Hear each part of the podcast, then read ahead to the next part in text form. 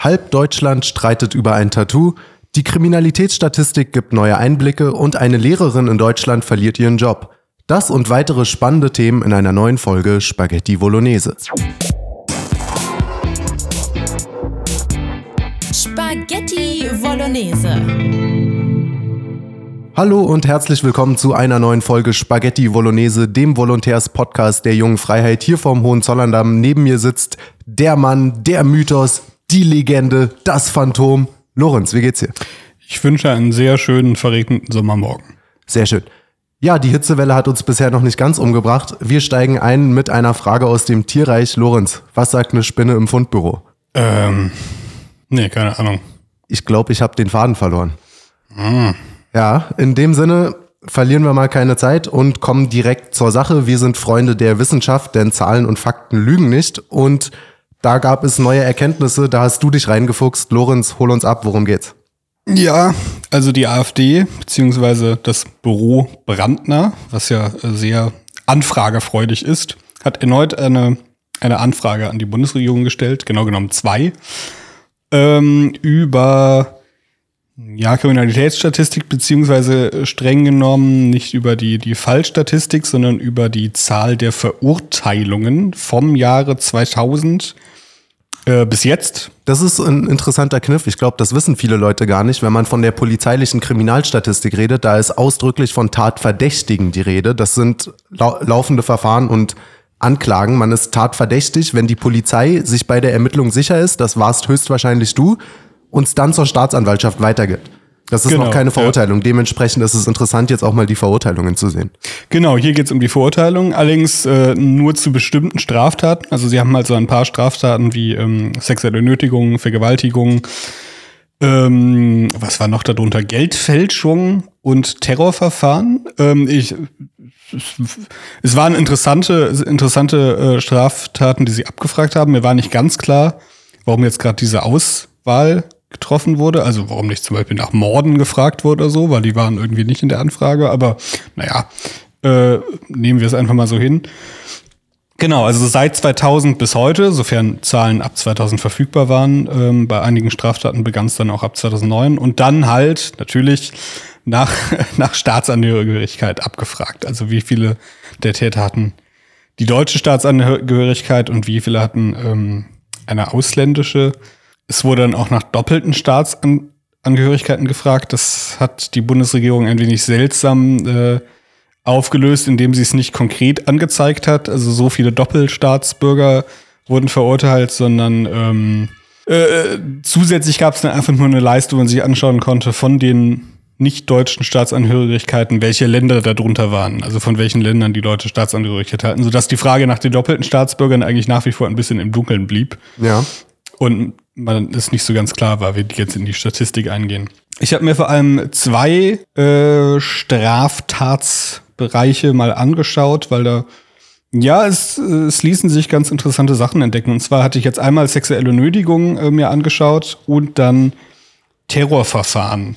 Interessant fand ich, äh, fand ich dabei folgendes. Also bei sexueller Nötigung zeigt sich halt relativ klar, zumindest wenn man jetzt die Verurteilungen anschaut, dass die Zahlen seit 2000 gesunken sind. Also jetzt vergangenes Jahr hatten wir tatsächlich nur ähm, etwa die halb so viele Verurteilen, Verurteilungen wegen sexueller Nötigung als im Jahr 2000.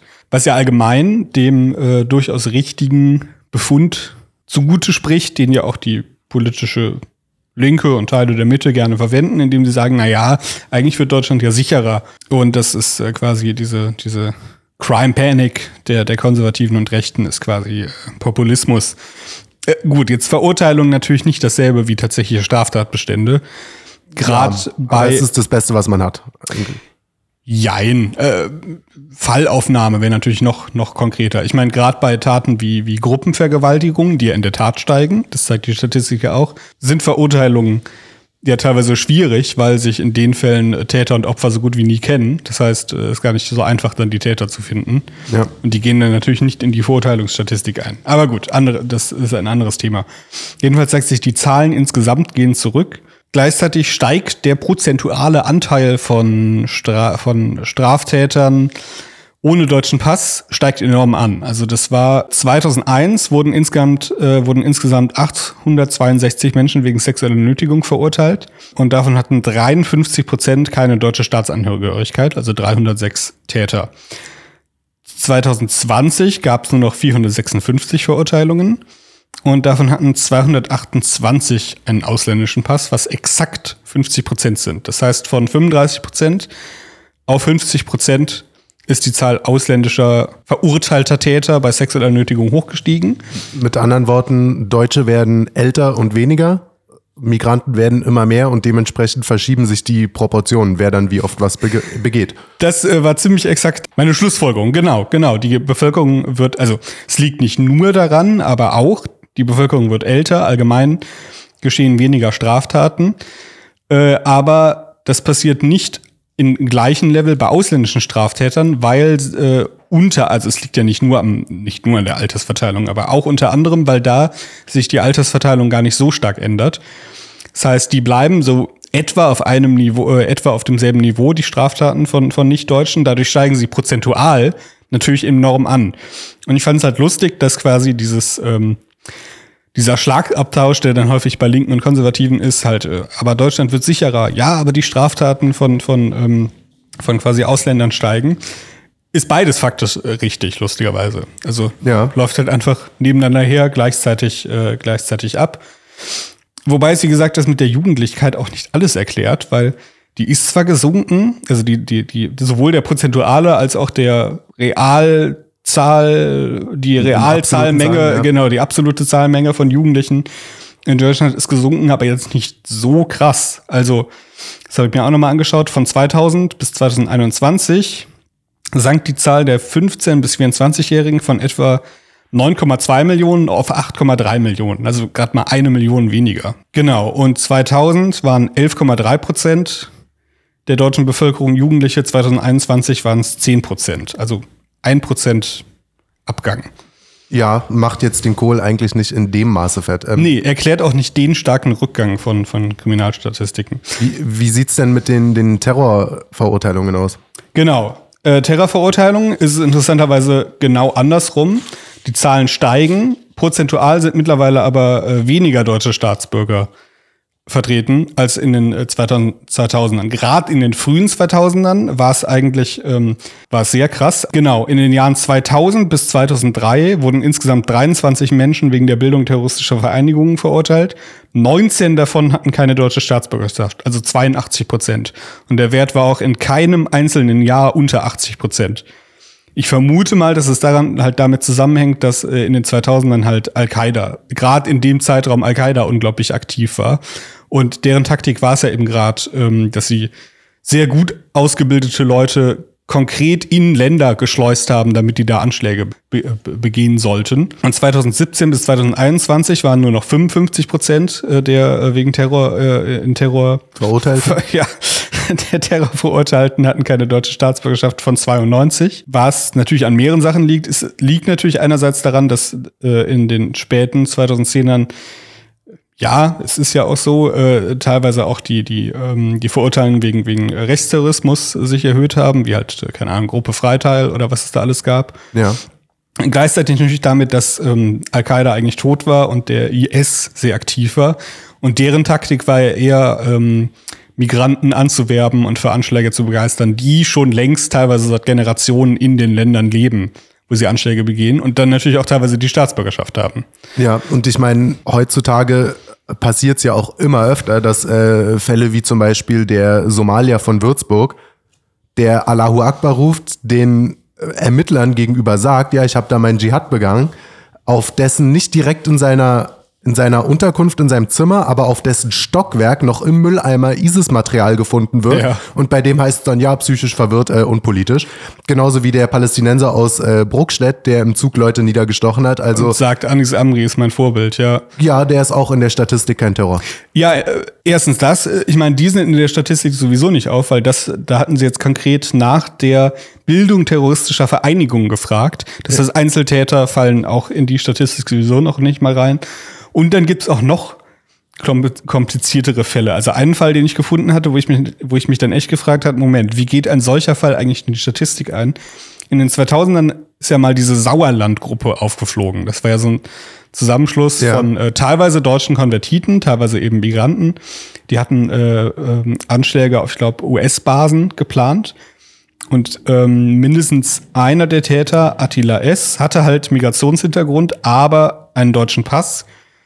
Und die Ausländerbehörde hat ihm nach der Verurteilung den Pass wieder entzogen. Also hat seine Einbürgerung äh, rückgängig gemacht. Das heißt, hat die Staatsbürgerschaft jetzt nicht mehr.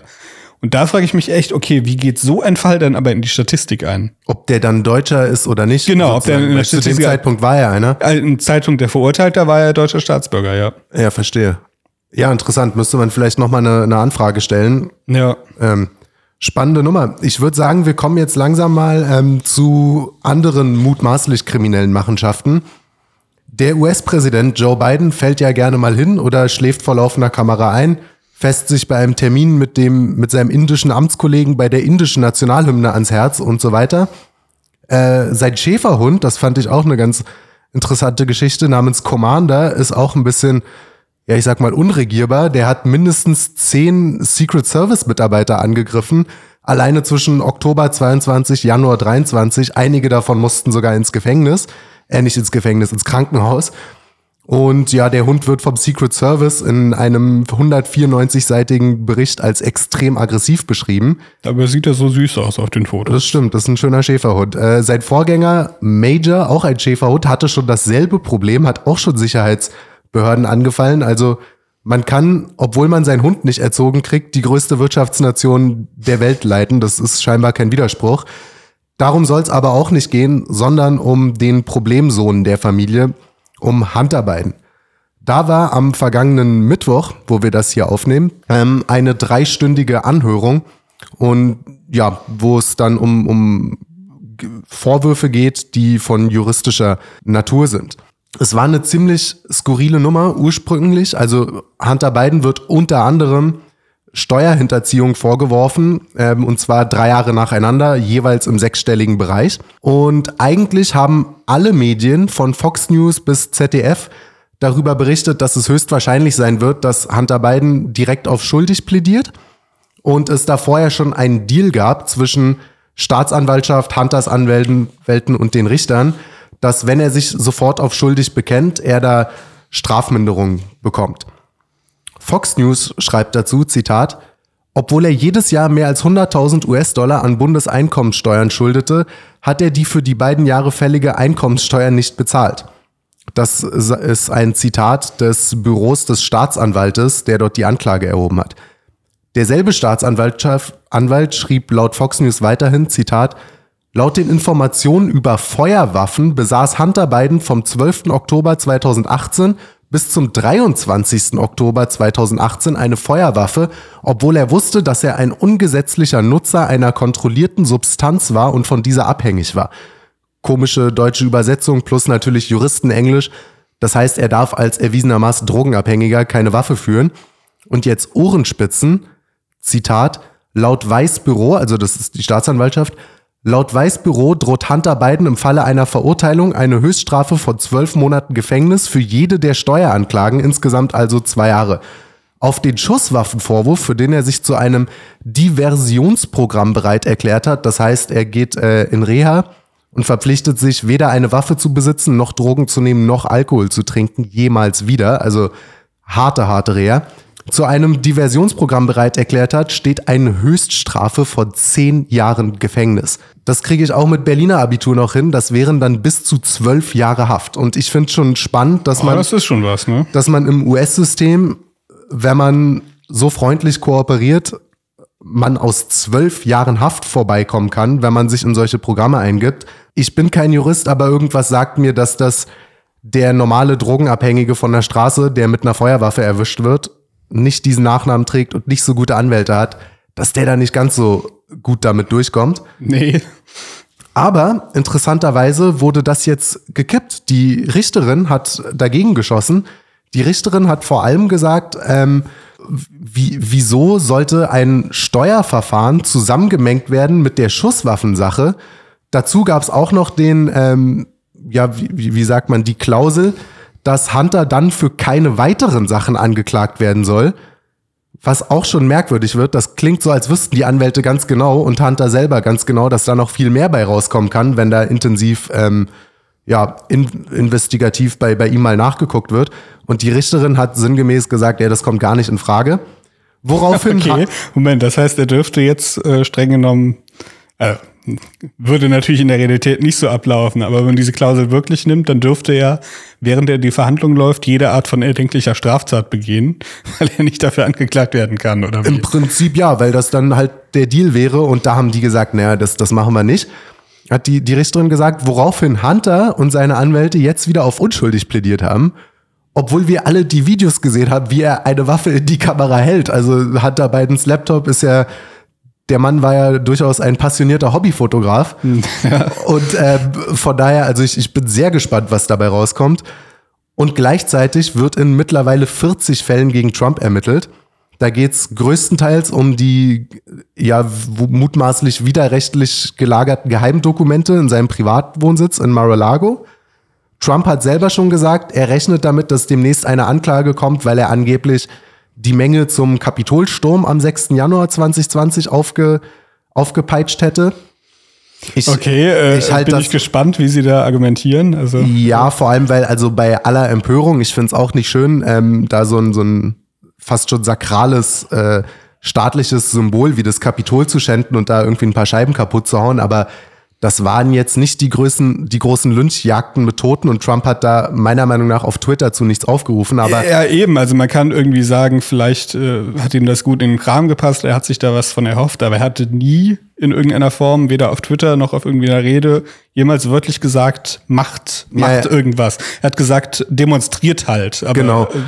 Also das ist aber, wie gesagt, dass Trump sagt selber, er rechnet damit, dass es kommt. Das kam bis jetzt aber noch nicht. Wie gesagt, bis jetzt geht es nur um die Akten in Mar-a-Lago und es geht um die mutmaßliche Schweigegeldzahlung an eine Erwachsenenfilmdarstellerin, die ja, vor dem Fall. Stormy Daniels, Daniels nennt sie sich, die hat angeblich mit Trump eine Affäre gehabt. Kurz vorm Wahlkampf 2016 wollte sie damit an die Öffentlichkeit gehen dass sie mit dem damals verheirateten Trump 2009 eine Affäre gehabt haben will. Und Trump soll ihr daraufhin ein Schweigegeld gezahlt haben. Und das, und das ist jetzt eine Sache für die Buchhalter, er hat das wohl über seine Trump Foundation abgerechnet und irgendwie als Geschäftsausgabe oder sowas tituliert oder, oder abgeschrieben und nicht als private Ausgabe und das ist damit dann irgendwie ein Steuervergehen. Und ja, ich, ich weiß nicht, also ich finde, es ist kein guter Zustand der ältesten Demokratie der Welt, wenn die Familie des Präsidenten und der Ex-Präsident beide ihre Probleme mit dem Gesetz haben. Und vielleicht, sich gegenseitig vor Gericht zerren, ja. Vielleicht wäre es ja auch mal ein, ein spannender Ansatz, ob dort beide Parteien wieder Kandidaten aufstellen könnten, die nicht vor Gericht stehen und die nicht mutmaßlich senil sind das, das kann ja eigentlich nicht so schwer zu finden sein. Also Bernie Sanders gegen Ron DeSantis, man kann von beiden halten, was man will, aber von denen habe ich solche wilden Karlauer noch nicht gehört. Das stimmt. Man könnte sich jetzt darüber streiten. Ich meine, gut, nicht, dass die jetzt die jeweiligen Sachen nicht passiert sind, möglicherweise oder auch real, denen da vorgeworfen wird. Aber ähm, es gibt natürlich auch so manche politische Kommentatoren, gerade aus den USA, die sagen, es äh, liegt jetzt weniger am daran, was die, was die Präsidenten da machen oder nicht machen, sondern dass es halt mehr der, der, der Zustand der Demokratie ist, dass jetzt halt quasi sich die politischen Konkurrenten gegenseitig ähm, vor, vor Gericht zerren. Also dass einfach die, die Eskalationsstufe deutlich höher geschraubt ja, ist, dass das, man nicht mehr unbedingt ja. Wahlen gewinnen will und Argumente gewinnen will, sondern es geht jetzt eigentlich schon darum, quasi den Konkurrenten wirklich auszuschalten, mehr oder weniger, halt mit gerichtlichen Mitteln. Das stimmt, das ist definitiv auch eine Folge der starken Polarisierung. Es ist, es bleibt auf jeden Fall spannend. Solche Prozesse können sich über Monate hinziehen. Ich fand die Vorstellung ganz lustig, dass sich Hunter und Donald Trump irgendwann eine Gefängniszelle teilen. Ich könnte mir vorstellen, dass die sich gar nicht so schlecht verstehen, weil von Hunter Biden hört man eigentlich nie politische Äußerungen. Ich glaube, dem ist das relativ egal. Also ich, ich glaube, glaub, der, der, hat andere Sorgen mit seiner Crack-Abhängigkeit. Ja, seiner mutmaßlichen. Ja. Ähm, ich, ich glaube, ich glaube, die würden sich gar nicht so schlecht verstehen und ähm, ich bin sehr gespannt, was dabei rauskommt und wenn es da mal zu Verurteilungen oder Freisprüchen kommt, wird das definitiv, sei es im Podcast oder in der Printausgabe oder bei JF Online dann lang und breit analysiert und besprochen. Ich würde sagen, wir bleiben in den USA. Du hast dich schlau gemacht. Wir haben ja, wir haben uns gedacht, die letzte Folge, da haben wir schon so viel über Tupac und über Biggie geredet. Jetzt kommt der nächste Rapper. Diesmal aber tatsächlich ein bisschen konkret politischer. Um wen geht's? Was hat er gemacht? Ja, äh, auf Twitter wurde mir kürzlich äh, ein Video in die Timeline gespült, ähm, dass tatsächlich der Rapper Ice Cube äh, bei Tucker Carlson zum Interview war. Und das fand ich dann doch irgendwie sehr skurril und lustig und hatte mich gefragt, was denn, was denn da los ist. Äh, und ähm, warum Ice Cube, über den ich ehrlich gesagt nicht so viel wusste, außer dass er halt schon sehr lange im Rap-Geschäft ist ähm, und mal in einem John Carpenter-Film mitgespielt hat. Ja, der, der ist dieselbe Generation wie Tupac und Ja, Biggie genau, und so. Also genau. der ist mittlerweile über 50 und man kennt ihn eigentlich seit 20 Jahren schon mittlerweile eher als Schauspieler als als Rapper. Genau, und er ist eigentlich tatsächlich schon seit Ende der 80er, also sogar noch bevor der richtige Rap-Hype begangen war. Ja, ja, das ist ein richtiger im- Pionier des im Genres. Game, wie man sagt, ja. Ja. Genau, bei Tucker Carlson ist verwundert er trotzdem, denn äh, allgemein die Entertainment- und Musikindustrie ist in Amerika natürlich eher links ausgerichtet. Und bei Ice Cube galt das eigentlich lange Zeit auch als ausgemacht. Äh, er war ja Ende der 80er bei NWA, ähm, dieser berühmten Rap-Combo, äh, die eigentlich das Genre des Gangster-Raps erfunden haben oder zumindest mit erfunden haben. Ja, das, die waren sagen. definitiv in der aller, allerersten Garde.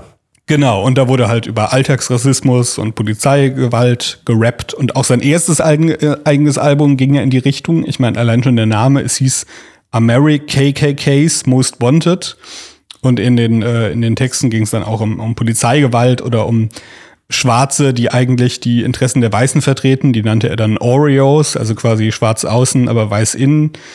Oder es ging um diese Fernsehshow America's Most Wanted, wo, es irgendwie um Verbrecher, um Verbrechensaufklärung geht, wo er dann auch darüber rappt, dass die rassistisch wären, weil sie so oft schwarze Täter zeigen. Ja. Woran kann das wohl liegen? Hm. Da sind wir dran schuld. Ja. ja, genau. Äh, Also eigentlich keiner, den man jetzt bei Tucker Carlson ähm, erwarten würde. Und Carlson fragt ihn dann auch zurecht, direkt zu Beginn des Interviews, ich habe zumindest einen Ausschnitt gesehen, wie soll er denn jetzt ausgerechnet bei ihm zum Interview kommt und Cube antwortet, weil er mit allen reden möchte. Er hat schon auch in der Vergangenheit äh, für diverse Kontroversen gesorgt und äh, auch einige weltanschauliche Wandlungen durchlaufen, sage ich mal. Er ist recht früh zum Islam konvertiert und hatte dann auch eine Weile Kontakt zur Gruppierung Nation of Islam. Er hatte auch mal auf irgendeiner Pressekonferenz Anfang der 90er ein Buch von denen angepriesen. Ähm, wer es gerade nicht mehr präsent hat, Nation of Islam, das ist eine, naja, kleine amerikanische islamische, afro-islamische, müsste man sagen, Sekte, die glaubt, dass äh, Weiße und Juden quasi Teufel sind, äh, die das auserwählte Volk der Schwarzen unterdrücken. Und we weißt du, was auch lustig ist? Ja. Keine islamische Rechtsschule der Welt erkennt die als Muslime an, weil die ihren komischen eigenen USA Quatsch da in die eigentliche islamische Lehre mit reingebracht haben. Ja, ja. Die glauben zum Beispiel, Allah, das Wort, wäre ein Akronym aus Arm, Leg, Leg, Arm, Head. Äh, Also äh, Arm, Arm, Bein, Bein, Kopf. Und das sozusagen in jedem Menschen ein bisschen Allah steckt und so. Und das ist eigentlich schon wieder so spirituell Buddhismus orientiert, Ja. wo jeder islamische Gelehrte sagt, nein, das ist Blödsinn, Gott ist Gott, Gott ist kein Mensch, in dir steckt kein Gott, du bist ein Diener Gottes. Ähm, von daher, das ist lustig, dass die Amerikaner da so ihr eigenes Süppchen kochen, weil Ja. die haben, also da trifft das tatsächlich mal zu, die haben mit Islam nichts zu tun. Ja, und äh, überschneidet sich das, dass die glauben, nicht teilweise auch ein bisschen mit diesen Black Israelites, also dass die tatsächlich glauben, dass äh, quasi Weiße durch so eine Art Dämon erschaffen wurden und so Ja, weiter. ja, das ist ganz, ganz- Dieser Ja, Jakub, also wahrscheinlich heißt er bei denen nicht so, weil ich glaube, Jakub ist dann schon konkret Black Israelites. Wobei ich glaube, Black Israelites ist inhaltlich mehr oder weniger fast dasselbe, nur mit äh, christlichen Ja, ja, das Motiven sind, das sind eigentlich äh, Leute, die ihren brennenden Rassismus irgendwie Ja. spirituell noch, noch Es, es einfärben. ist eigentlich so ein, so ein äh, African American, so eine komische neue, neue erfundene Zurück- zurück zu. Ice Cube. Genau, zurück zu Ice Cube. Ähm, genau, äh, in den 90ern äh, hat er auch ein Lied gemacht, wo er Jerry Heller, das ist der ehemalige Manager von NWA, äh, mit anti-weißen und antisemitischen Ausdrücken beschimpft. Äh, er selbst gab immer zu Protokoll, er wäre weder anti-weiß noch antisemitisch, er wäre pro-black und anti gar nichts. 2020, während des Wahlkampfs, äh, traf er sich tatsächlich mit dem Team von Donald Trump, um äh, für dessen Platinum-Plan, der, äh, das ist ein Plan der, Plan der Trump-Administration, wo Arbeitsplätze für Schwarze geschaffen werden sollen, äh, sich ausgetauscht hat, weil er selbst schon längere Zeit ähm, eine Art Konzept entworfen hat, wie irgendwie der schwarzen Bevölkerung ähm, in den USA zu helfen ist. Er wurde dafür noch auch sehr kritisiert. Er selbst sagte aus, äh, er hätte beide äh, Administrationen ähm, kontaktiert. Die beiden Administrationen hätte halt nur geantwortet, ja, ja, voll interessant, wir treffen uns nach der Wahl mit ihm und die Trump, äh, die, das Trump-Team wäre bereit gewesen, sich sofort mit ihm zu treffen. Deswegen hätte er sich dann mit denen getroffen. Er äußerte ebenfalls, wir können es uns gar nicht leisten, nicht mit denjenigen zu verhandeln, die gerade an der Macht sind, sonst wird sich unsere Situation in dem Land nie verändern. Unsere Gerechtigkeit ist überparteilich. 2016 hat er allerdings noch getwittert, dass er Trump niemals unterstützen oder wählen würde und nannte ihn einen, äh, gut, vielleicht zitieren wir das im Podcast eher nicht. Etwas unflätig. Wir sind ja äh, bürgerlich konservativ, also. Genau. Und äh, bei, bei Carlson wurde dann über, ja, das eine oder andere gesprochen. Es war ganz interessant. Ähm, er, äh, Ice Cube kritisierte Biden sehr stark und äh, sagte, er glaube nicht, dass Biden den Wählern das gar äh, gibt, was diese sich von ihm erhofft hätten. Er ähm, kritisiert auch das Konzept der Toxic Masculinity sehr stark. Zitat. Wieso ist es schlimm, Instinkte zu haben? Ich wurde so geboren, ich bin wie ich bin. Was ist daran toxisch? Er ähm, kritisierte auch das Konzept des, äh, der Transsexualität, beziehungsweise weniger die Transsexualität, sondern eher das Konzept, dass quasi jeder das bestätigen soll, wenn sich jemand äh, wenn sich jemand äh, derart fühle, weil äh, seine Argumentation war dann genauso wie halt jeder die Freiheit habe, sich als Mann oder Frau zu sehen, äh, unabhängig von den biologischen Sachen, sei es aber auch die Freiheit anderer, das dem zu widersprechen. Zitat, wieso muss mich jeder bestätigen, wenn ich aufwache und sage, ich fühle mich wie eine Taube? Werden sicher manche sagen, alles klar, ich behandle dich jetzt wie eine andere Taube. Andere werden hingegen sagen, Dude, nein, das ist deine Realität, nicht meine. Äh, und äh, da wird's interessant, das beißt sich dann eigentlich am allerstärksten mit, seinem mit seinem Frühwerk, sage ich mal, dass er sagte, dass ihm das Thema Race, also äh, im Deutschen Rasse klingt immer so komisch, es hat einfach im Deutschen eine andere Konnotation als im Englischen Race. Ja. Das ist halt das Thema Race, ähm, ihm zu viel ein Raum einnimmt und dass er sogar glaubt, dass es aus konkreten Interessen so gepusht wird, das Thema. Zitat. Ich glaube, viele Leute machen viel Geld damit, dass die, äh, dass die Races gegeneinander kämpfen. Sie wollen uns das Thema die ganze Zeit unter die Nase reiben. Dann sagt, sagt er noch, es gibt Menschen anderer Race, mit denen wir besser zurechtkommen. Es gibt Menschen, die der gleichen Race angehören und die wir nicht ausstehen können. Es geht also nicht um Race, nicht um Hautfarbe oder Geschlecht. Es geht darum, mit wem man sich verbindet und wer die gleiche Art von Mensch werden will. Sehr spannende Entwicklung. Ne? Von so Pro-Schwarz-Aktivismus und so weiter in Zeiten, als das tatsächlich noch eher ein Nischenthema war, mhm. zu jetzt in Zeiten, wo es einem wirklich ins Gesicht gedonnert wird an jeder Litfaßsäule. Äh, zu so einem Art. Dass er da jetzt wieder sozusagen Dissident ist. Ja, wobei natürlich noch relativ milde ist. Eigentlich quasi so ein bisschen Centrist, würde ich fast sagen, ne?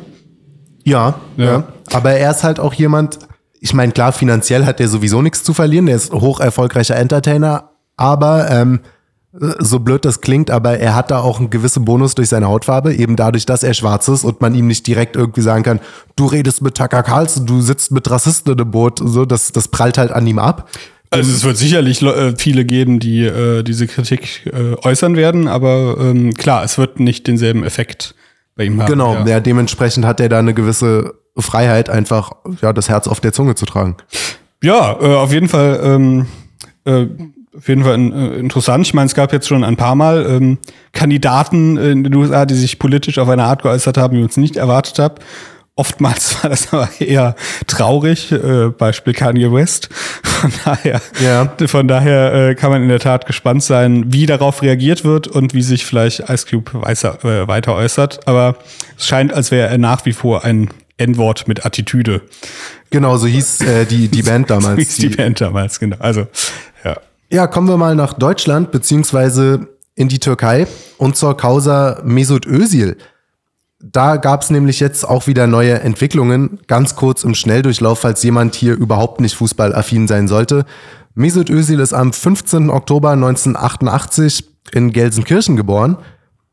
Fußballer, hatte bis zu seinem 18. Lebensjahr einen türkischen Pass und hat sich dann für die deutsche Staatsbürgerschaft entschieden, weil der DFB ihm Angebote gemacht hat, für die Nationalmannschaft zu spielen und das natürlich deutlich mehr Prestige und Titelchancen bietet.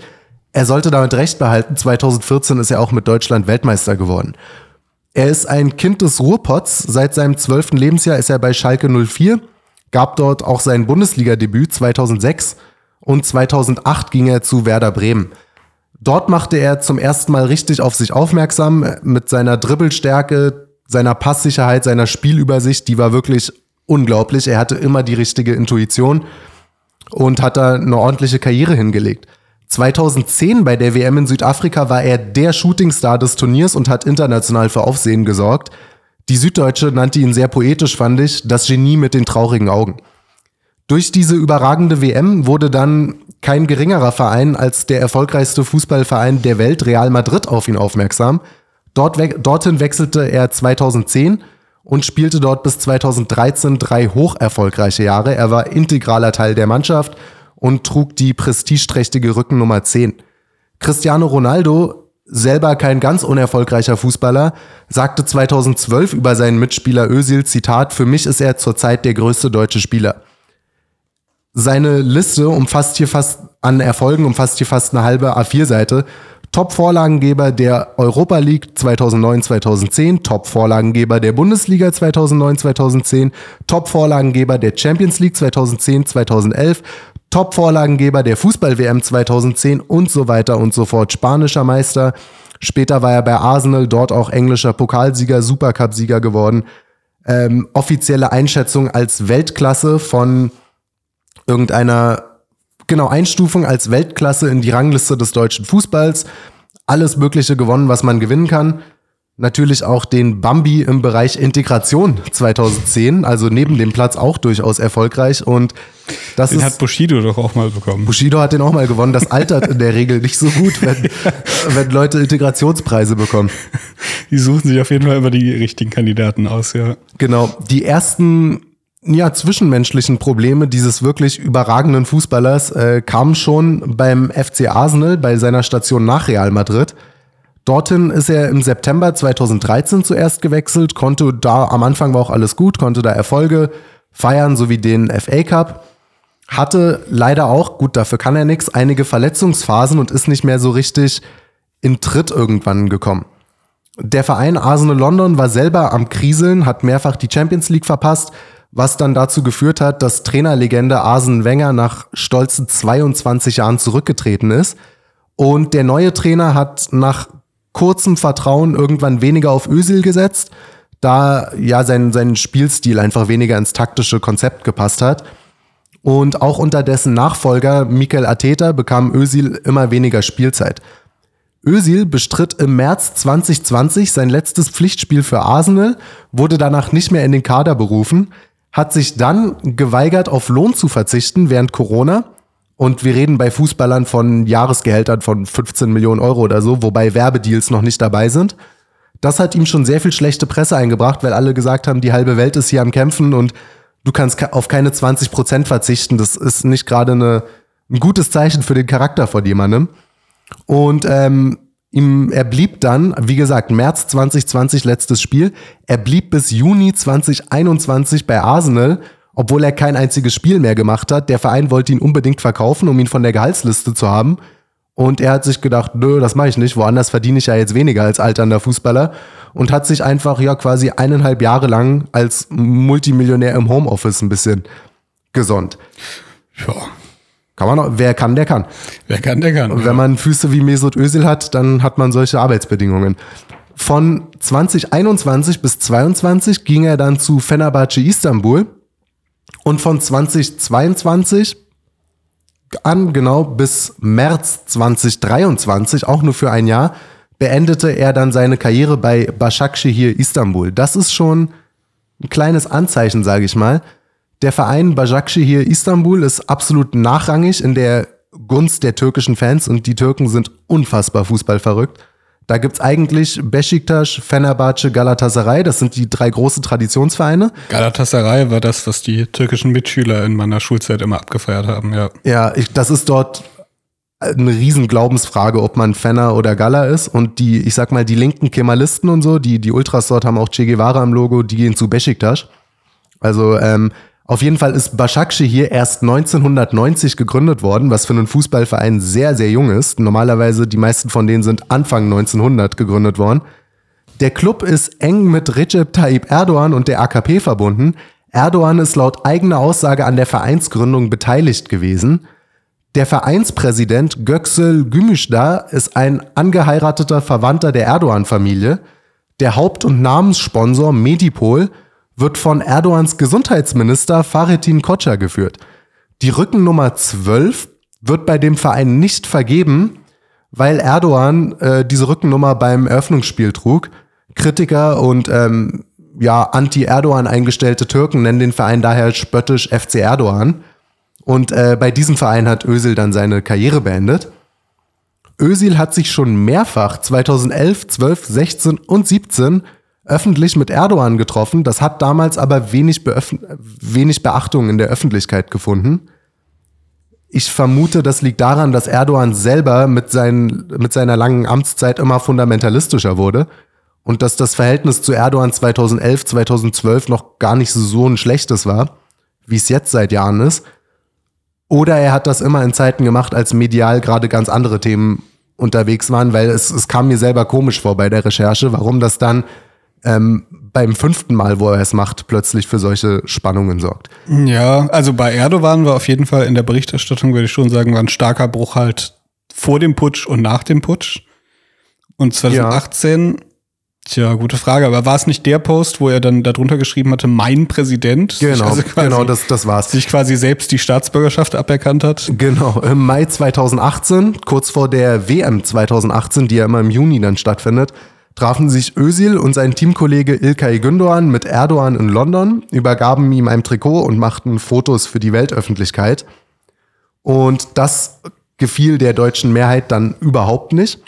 Und äh, ja, im Juni daraufhin kam es dann zu einer desaströsen Fußball-WM, bei der der Titelverteidiger Deutschland in der Vorrunde peinlich rausgeflogen ist.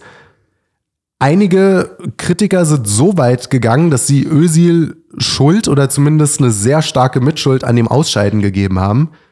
Ich finde das ehrlich gesagt ein bisschen übertrieben, aber es wird für die Stimmung in der Mannschaft nicht geholfen haben, wenn jemand drei Wochen vor Turnierbeginn sowas macht und damit auch so eine riesen Kontroverse auf, auf die ganze Mannschaft und den DFB lenkt. Eigentlich will man seine Ruhe haben, um sich in Ruhe zu konzentrieren und vorzubereiten. Auf jeden Fall ja, ging es dann da hin und her. Es gab auch linke Medien, die gesagt haben, eine meiner Lieblingsschlagzeilen vom Weiß Magazine war, ja, Özil ist vielleicht ein Idiot, aber ihr seid trotzdem Rassisten. Da hat man sich quasi von der differenzierten Seite gegeben. Aber insgesamt war da schon ja, ich sag mal, da war viel Empörung. Özil hat vom 22. bis 23. Juli 2018 dann jede Menge Dinge getwittert, wo er ja, der, der deutschen Mehrheitsgesellschaft und dem DFB schwere Vorwürfe gemacht hat. Zum Beispiel hat er getwittert, wenn wir gewinnen, bin ich Deutscher, wenn wir verlieren, bin ich Immigrant. Oder auch, ich bin immer stolz darauf, Deutschland zu repräsentieren. Es ist das Land meiner Familie und meiner Vorfahren, wo ich mir denke, Weiß ich jetzt nicht, aber okay. Und meiner naja, Vorfahren. Gastarbeiter, Vorfahren. Ach so, ja, okay, sagen, das ja, in dem Sinne, ja, okay. Gewissermaßen, ja. Und meiner Vorfahren, aber Rassismus sollte niemals akzeptiert werden. Und ja, er hat dann auch noch geschrieben über Grindel, das war ein DFB-Funktionär, der sich besonders deutlich geäußert hat und gesagt hat, als deutscher Nationalspieler und Staatsbürger solltest du dich prinzipiell nicht lobend als, als sozusagen Wahlkampfhelfer mit ausländischen Staatsmännern abbilden und wenn es dann auch noch Autokraten sind, dann umso schlimmer. Woraufhin er geschrieben hat, Menschen, Zitat, Menschen mit rassistisch diskriminierendem Hintergrund sollten nicht länger im größten Fußballverband der Welt arbeiten dürfen, der viele Spieler aus Familien verschiedener Herkunft hat. Genau. Und dann hat er auch Das ist, äh, ja, das ist alles innerhalb von einem Tag passiert. Da hat also vom 22. bis zum 23. Da hat Ösel dann ordentlich ja, zurückgefeuert gegen die, die Vorwürfe und hat dann äh, am 22. Juli 2018 schließlich geschrieben, Zitat, als Ergebnis der jüngsten Ereignisse werde ich nicht mehr für Deutschland auf internationaler Ebene spielen, solange ich dieses Gefühl von Rassismus und Respektlosigkeit verspüre. Ich kann mich noch daran erinnern, wie ich da auch mit, äh, mit einem türkischstämmigen Kumpel lang drüber geredet habe, der damals noch total auf Özils Seite war und gesagt hat, ja, Erdogan-Foto ist ja nicht schön und so weiter, aber die Reaktion würde ja zeigen, dass so die Mehrheitsgesellschaft sozusagen nur darauf warten würde, jemand türkischstämmigen zu, zu attackieren. Was ich schon damals bescheuert fand, weil man kann ja nicht deutlicher zeigen, dass man sich nicht mit Deutschland verbunden fühlt als so. Ja, wenn man dazu schreibt, mein Präsident, sieht man sich offenbar als türkischen Staatsbürger, ja, sonst. Genau. Das nicht Sinn. Genau. Und naja, dann in der Zwischenzeit 2000, im März 2019 war ähm, hat Özil dann geheiratet und Erdogan als Trauzeugen eingeladen. Und auf der Hochzeit wurde auch das Lied Ölürüm Türkiem gespielt von Mustafa Yildizoan. Und das gilt wohl als ein Szenehit auch unter Grauen Wölfen. Dieser äh, Ölürüm Türkiem heißt Ich sterbe für dich, meine Türkei. Also auch da schon wieder ähm, ja, ein deutliches Bekenntnis zu, zu Loyalitäten. Und ja, zu den letzten Entwicklungen zitiere ich jetzt einfach mal die Zeit. Zitat. Sein T-Shirt ist hochgezogen, auf der linken Brust ein Tattoo, darauf ein heulender Wolf, das Symboltier der rechtsextremistischen Grauen Wölfe. Dahinter die Flagge der MHP, der ultranationalistischen Partei, die sich aus der Bewegung der Grauen Wölfe entwickelt hat und heute mit der AKB, mit der AKP des Präsidenten Recep Tayyip Erdogan in der Regierung zusammenarbeitet. Fünf Jahre nachdem Mesut Özil seinen Rücktritt mit Rassismus begründet hat, gibt er sich selbst als Rechtsextremist zu erkennen. Die Grauen Wölfe sind eine rechtsextreme türkisch-nationalistische Bewegung, die es auch in Deutschland gibt. Anmerkung, das ist die in absoluten Zahlen größte rechtsextreme Organisation Deutschlands, wenn man dem Verfassungsschutz glauben darf die haben, die haben Anschläge begangen, die, die haben Entführungen an, an Kurden begangen und so weiter. Das ist eigentlich eine Terrororganisation. Ja, gerade in den 70ern, 80ern war das sehr krass. Ich glaube, seitdem sind sie ein bisschen zurückgefahren. Also ja, sie begehen heutzutage keinen Terror mehr. Ja, genau, ja. Sondern also, gehen den parlamentarischen Weg, aber in der ja. Ideologie machen die keinen großen Hehl daraus, dass die von. Also es gibt schon noch hin und wieder mal so Mordfälle, aber genau, das ist nicht mehr dann so organisiert und bla bla bla, sondern das dann mehr so irgendwie äh, Türk türkischer Linksextremer und grauer Wolf geraten in Streit und der andere sticht den anderen nur so. Genau, aber das, also ich meine, auch die Türkei selber ist ja, ja, ich, ich will jetzt nicht sagen Vielvölkerstaat, aber die haben ja durchaus ihre alteingesessenen Minderheiten. Ja, Vielvölkerstaat kann man was die, vielleicht schon sagen. Ja. Was die von Kurden und von Griechen und von Armeniern und von Christen halten, das sagen sie dir ziemlich offen. Also die, die machen da kein Hehl draus. Ich sag mal, gegen die ist, ist der äußerste AfD-Flügel noch ziemlich gemäßigt und eher linksliberal unterwegs. Das sind, das sind unangenehme Typen und zu denen hat sich Özil jetzt ganz offen mit einem Tattoo bekannt. Ja, ich, ich frage mich, also die Artikel dort waren alle, selbst die Zeit hat aufgehört, das noch irgendwie in Schutz zu nehmen. Ich find's spannend, dass Özil nie in der Türkei gelebt hat in Deutschland seine Fußballausbildung genossen hat. Aber lebt er nicht mittlerweile jetzt in der Türkei? Jetzt lebt er in der Türkei seit drei Jahren oder so. Aber er ist nie in, hat nie in der Türkei gelebt. Er hat länger in Spanien gelebt als in der Türkei und auch länger in Großbritannien, als er für Arsenal und für Real Madrid gespielt hat. Ja, der deutsche Steuerzahler hat sein Internat finanziert und seine Fußballschuhe und seine Ausbildung, hat ihn zum Millionär gemacht, hat ihm, er hat Preise ohne Ende bekommen, unter anderem 2010 den Integrationsbambi und Trotzdem scheint das nicht zu funktionieren. Sollte Mesut Özil irgendwann doch mal wieder in Deutschland leben, wonach es aktuell überhaupt nicht aussieht, weil es komplett gebrochen wurde, aber sollte er, dann müsste er eigentlich auf zweierlei Ebenen vom Verfassungsschutz beobachtet werden. Erstens Bekenntnis zu den Grauen Wölfen Zweitens. Bekenntnis zum ethnischen Volksbegriff. Bingo, ethnischer Volksbegriff. Der Mann ist, der hat einen deutschen Pass, der ist doch da. Warum hat der ein aber Tattoo der von einer ausländischen Organisation? Aber der Verfassungsschutz sagt ja nur, ähm, dass es ähm, verfassungswidrig ist, wenn du sagst, dass es ein deutsches Volk gibt. Der Verfassungsschutz sagt nicht, dass es verfassungswidrig ist, zu sagen, es gibt ein kurdisches Volk, ein türkisches Volk, etc. So. etc. Ja, okay, gut, dann damit, damit kann er sich dann rausreden. Also dieses Land hier von Deutschen oder was von mythischen, mystischen Gestalten, die es nicht so richtig gibt, die sind alle Staatsbürgerschaftsland. Ja. Staatsbürgerschaftsland, ja. Ich finde es ich finde es sehr traurig, weil wie gesagt, als großer Fußballfan, der Typ war unglaublich zu seinen besten Zeiten. Vermutlich, ich bin zu jung, um Lothar Matthäus gesehen zu haben, vermutlich der beste deutsche Fußballer, den ich je gesehen habe, also Fußballer im DFB-Trikot. Und es ist immer schade, wenn, ja, ich sag mal, die, die Kunst, wenn man Fußball im weitesten Sinne auch als Kunst begreifen kann, wenn die so auseinanderdriftet zu dem, was der Mensch dann dahinter macht. Und vielleicht sollten Sportler sich angewöhnen, weniger über Politik öffentlich zu reden und sich eher auf ihren Job konzentrieren. Ja, ich meine, es wird ihnen ja gewissermaßen auch aufgezwungen. Im Fall von Regenbogen und so weiter, da ist es dann willkommen, wenn sie es machen. Ja. Ja, ja, eben, ja. Ich möchte einfach nur Fußball gucken und in Ruhe gelassen werden. Das ist so ein schönes, unpolitisches Hobby, wo alle zusammenkommen und man wird nicht mal dort noch in Ruhe gelassen. Äh, ja, das ist wahr. Ich erinnere mich, ich erinnere mich, 2012 hatte ich mit Freunden mal irgendwie äh, ein WM-Spiel geguckt und da hatten wir uns schon darüber, ähm, lustig gemacht und dann, ähm, es war auch so ein, es war eigentlich nur so ein kleiner, ein kleiner, ein kleiner Peaks, aber äh, rückblickend musste ich dann oft daran denken in meinem politischen Werdegang. Da sind ja dann immer diese Tafeln, die, ähm, diese Werbetafeln am, am Spielfeldrand, denen immer Ja, so ja. wechselnde Anzeigen zeigen. Und dann stand da halt während dieses Fußball, äh, dieses WM-Spiels 2012 halt so ganz groß ähm, Celebrate Diversity. Und dann wechselte es zu Coca-Cola. Und das war einfach so, so Ja, äh, ja. zwei Hände, die sich reichen, wo, ich, äh, wo wir uns alle irgendwie so dachten, so, hm.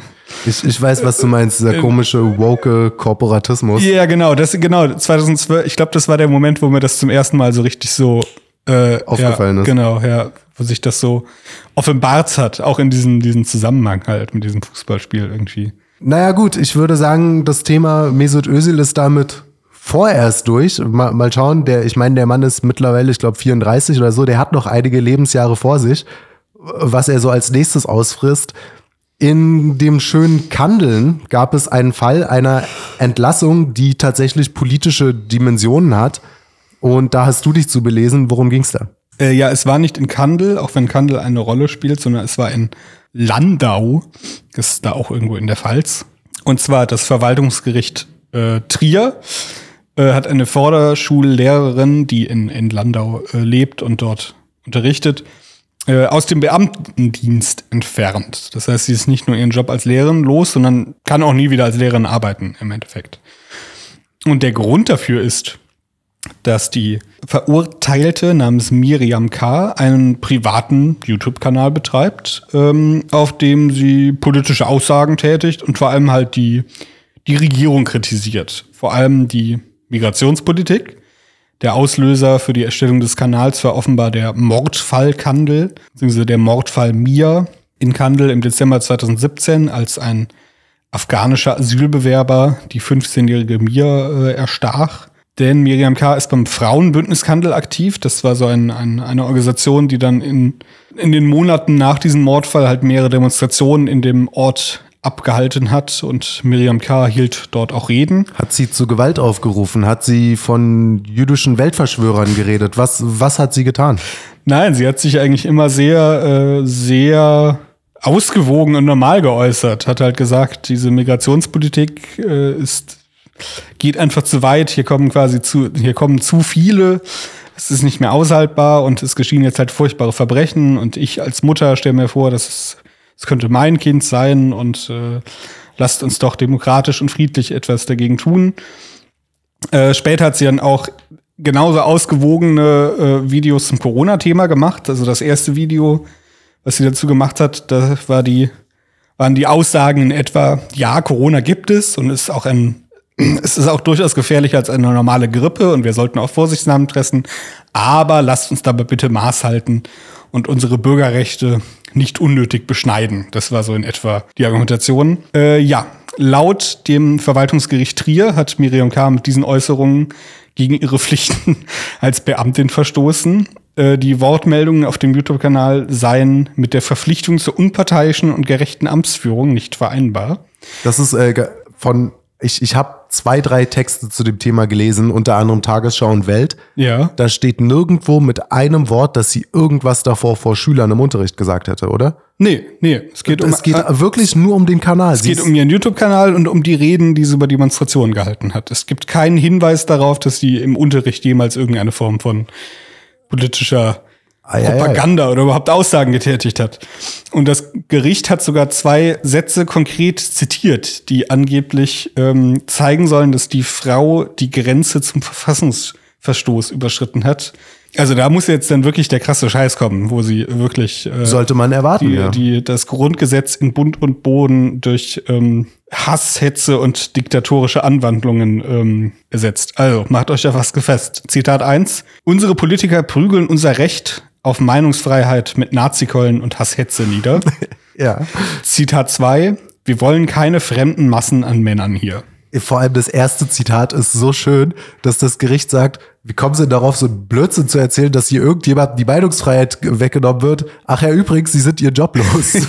das, da, das ist wieder so eine verrückte Verschwörungstheorie, die dann doch irgendwie wahr geworden ist. Ne? Es ist äh, sehr orwellianisch. Ja, und auch der, der zweite Satz. Wir wollen keine fremden Massen an Männern hier. Ja, also, äh, wenn das den Verfassungsbogen überspannt.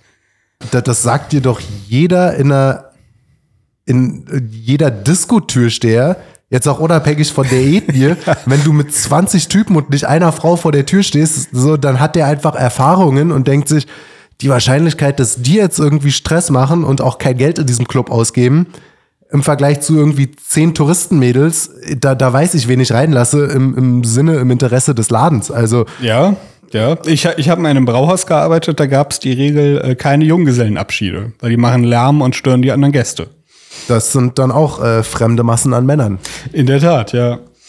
Ähm, das Ganze kam jetzt auch gar nicht aus dem Nichts, sondern diese Lehrerin wurde schon vorher ähm, angefeindet, sage ich mal. Äh, 2020 forderte der Landauer Oberbürgermeister Thomas Hörisch, rate mal die Partei, SPD?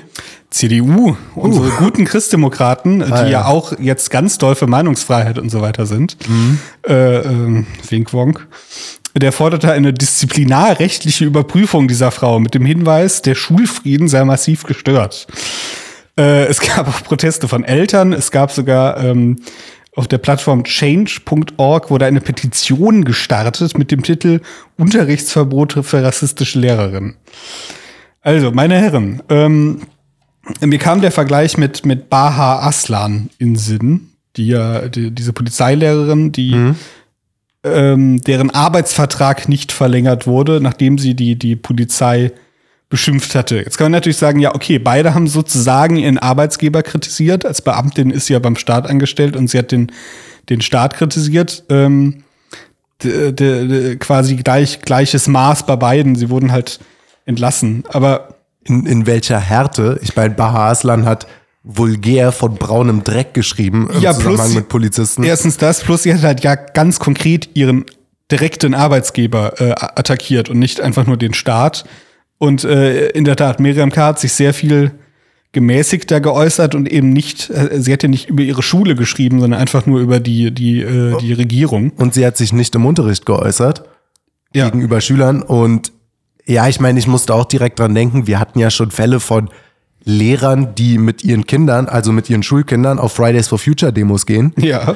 Wir haben Transgender-Broschüren teilweise schon in Kindergärten und in Grundschulen. Ich habe, und ich bin ja jetzt auch schon einige Jahre aus der Schule raus, ich habe an meinem Ostberliner Gymnasium völlig selbstverständlich Texte vom neuen Deutschland gelesen. Das war die alte SED-Propagandapostille, die es jetzt immer noch gibt als Zeitung.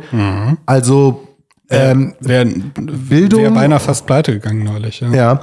Bildung und, und Wissensvermittlung ist es, wenn es Linke machen. Und Indoktrination und äh, Verstoß gegen Mäßigungsverbot ist es, wenn es Konservative machen. So lässt sich zusammenfassen. Ja, ich hatte in meiner Schule auch einen Deutschlehrer, der war Mitglied bei der MLPD. Also nichts gegen den Mann, da war ein sehr netter, freundlicher Mann, der mich auch immer gut benotet hat.